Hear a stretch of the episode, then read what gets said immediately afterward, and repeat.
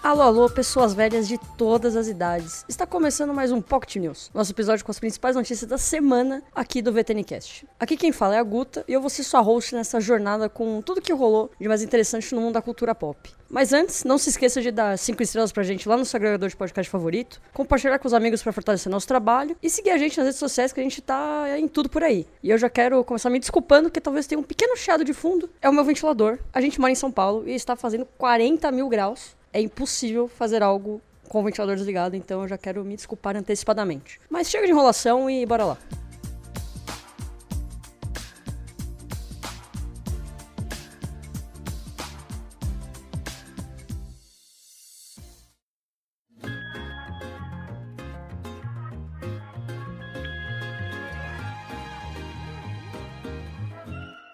Começando com as notícias de cinema, o Stephen King ele defendeu o filme das Marvels, que tá sendo criticado com muito ódio por aí. O novo filme do MCU, que tem a Brie Larson, a Tenoa Paris e a Iman Velani, é, estreou no início de novembro e vem sofrendo bastante na bilheteria com essa recepção, tanto dos fãs quanto da crítica. Na sua conta do Twitter, ele falou assim: Abre aspas. Não assisto os filmes do MCU, não me importo com eles, mas a satisfação pela baixa bilheteria de As Marvels é muito desagradável. Por que se vangloriar em cima de fracassos? Fecha aspas. O filme tá em cartaz em todos os cinemas brasileiros. Aqui ainda teve uma bilheteria bem interessante, mas lá fora, nem tanto. A próxima é que a Warner vai fazer uma cinebiografia da Edith Piaf com inteligência artificial a icônica cantora francesa vai ganhar uma cinebiografia para os cinemas. Só que em vez de escolher uma atriz para interpretar a voz de Lavin Rose, o estúdio da Warner vai usar inteligência artificial para recriar a Piaf. Segundo uma matéria do Variety, a produção é uma parceria da Warner Music com a família da cantora. Edit deve ser lançado como um filme de 90 minutos, misturando animação com entrevistas e material de arquivos da cantora. Ferramentas de inteligência artificial serão usadas para recriar a voz de Piaf para a narração do filme, assim como a versão física da cantora, tomando com base dezenas de fotos fotos e gravações antigas. O filme ainda não tem data de lançamento e nem início de produção. A última de cinema é que o Taika Waititi não vai estar na direção de Thor 5, se ele existir. O diretor de Thor Ragnarok e Amor e Trovão indicou que deve priorizar outros projetos que estão em pré-produção. Em uma entrevista ao Business Insider, o Taika comentou o seguinte, abre aspas, Sei que não estarei envolvido, vou me concentrar em outros projetos que tenho em mão.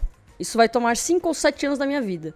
Outro Thor teria que sair bem antes disso. Mas amo a Marvel, adoro trabalhar com eles e amo Chris. Fecha aspas. O diretor retorna em dezembro com o filme Quem Fizer Ganha, que é uma comédia, sem contar um projeto para a saga Star Wars e um tão comentado live action de Akira. Ambos os filmes do Thor dirigidos por Taika podem ser encontrados lá no catálogo do Disney Plus.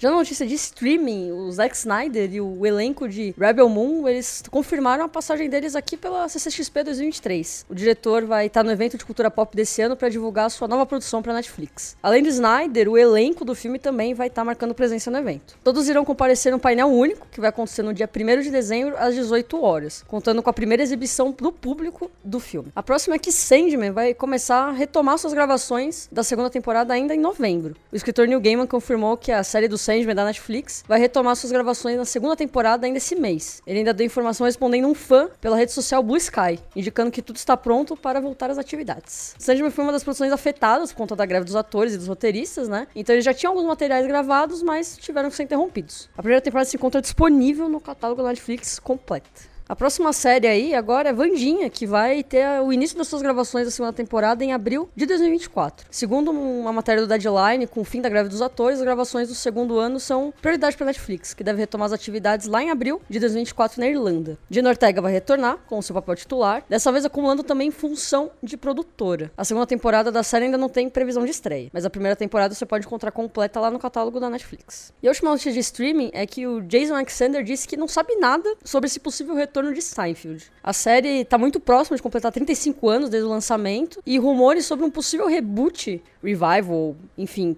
que vocês preferirem chamar, da sitcom poderia começar a rolar e estavam circulando alguns rumores. No entanto, se tal planejamento for real, o ator Jason Alexander falou que não recebeu informação nenhuma. Em uma entrevista ao Extra, o Alexander, que interpretou o George Constanza, disse que não tá sabendo de qualquer plano do tipo. O ator também falou com Julia Louis-Dreyfus e o Michael Richards recentemente, que também estariam compartilhando da falta de conhecimento sobre o possível retorno da sitcom. Toda sitcom você pode encontrar disponível lá no catálogo da Netflix e eu recomendo, vale bastante a pena.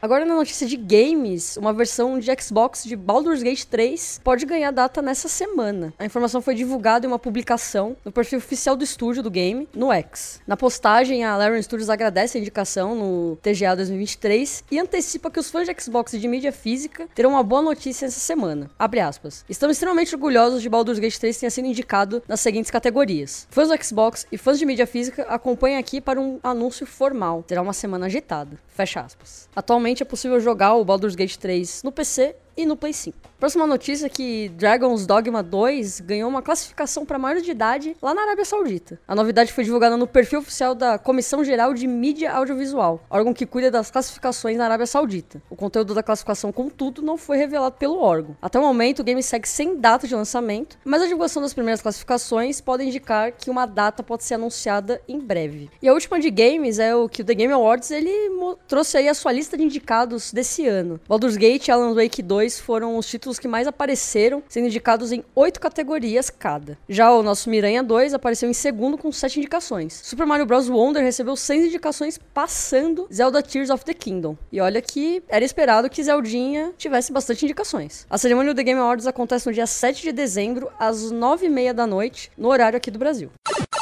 Agora, nas notícias de música, o McFly vai vir com uma nova turnê passando pelo Brasil em 2024. O McFly confirmou que retornará ao país em 2024 com a sua nova turnê mundial. A banda britânica confirmou também apresentações em São Paulo, em 2 de maio de 2024, e no Rio de Janeiro, no dia 5 do mesmo mês. Na capital paulista, a banda vai se apresentar no Espaço Unimed, enquanto no Rio foi confirmado no Quali Stage. Os ingressos vão ficar disponíveis a partir do dia 17 de novembro, lá no site do Live Pass. E a última de música é que o Rock in Rio 2024 anunciou os shows do Ed Sheeran, Neil, Joss Stone e da Ludmilla. Foram confirmados na próxima edição do festival esses nomes aí, que vão se apresentar no palco mundo. O evento também revelou os preços do Rock in Rio Card, que ficarão à venda a partir de 7 de dezembro, às 19 horas, no horário de Brasília. Os valores variam entre 755 a inteira e 377,50 meia entrada. Para quem for membro do Rock in Rio Club, a pré-venda dos ingressos vai ter início no dia 30 de novembro, às 19 horas. O Rock in Rio 2024 acontece nos dias 13, 14, 15, 19, 20, 21 e 22 de setembro de 2024.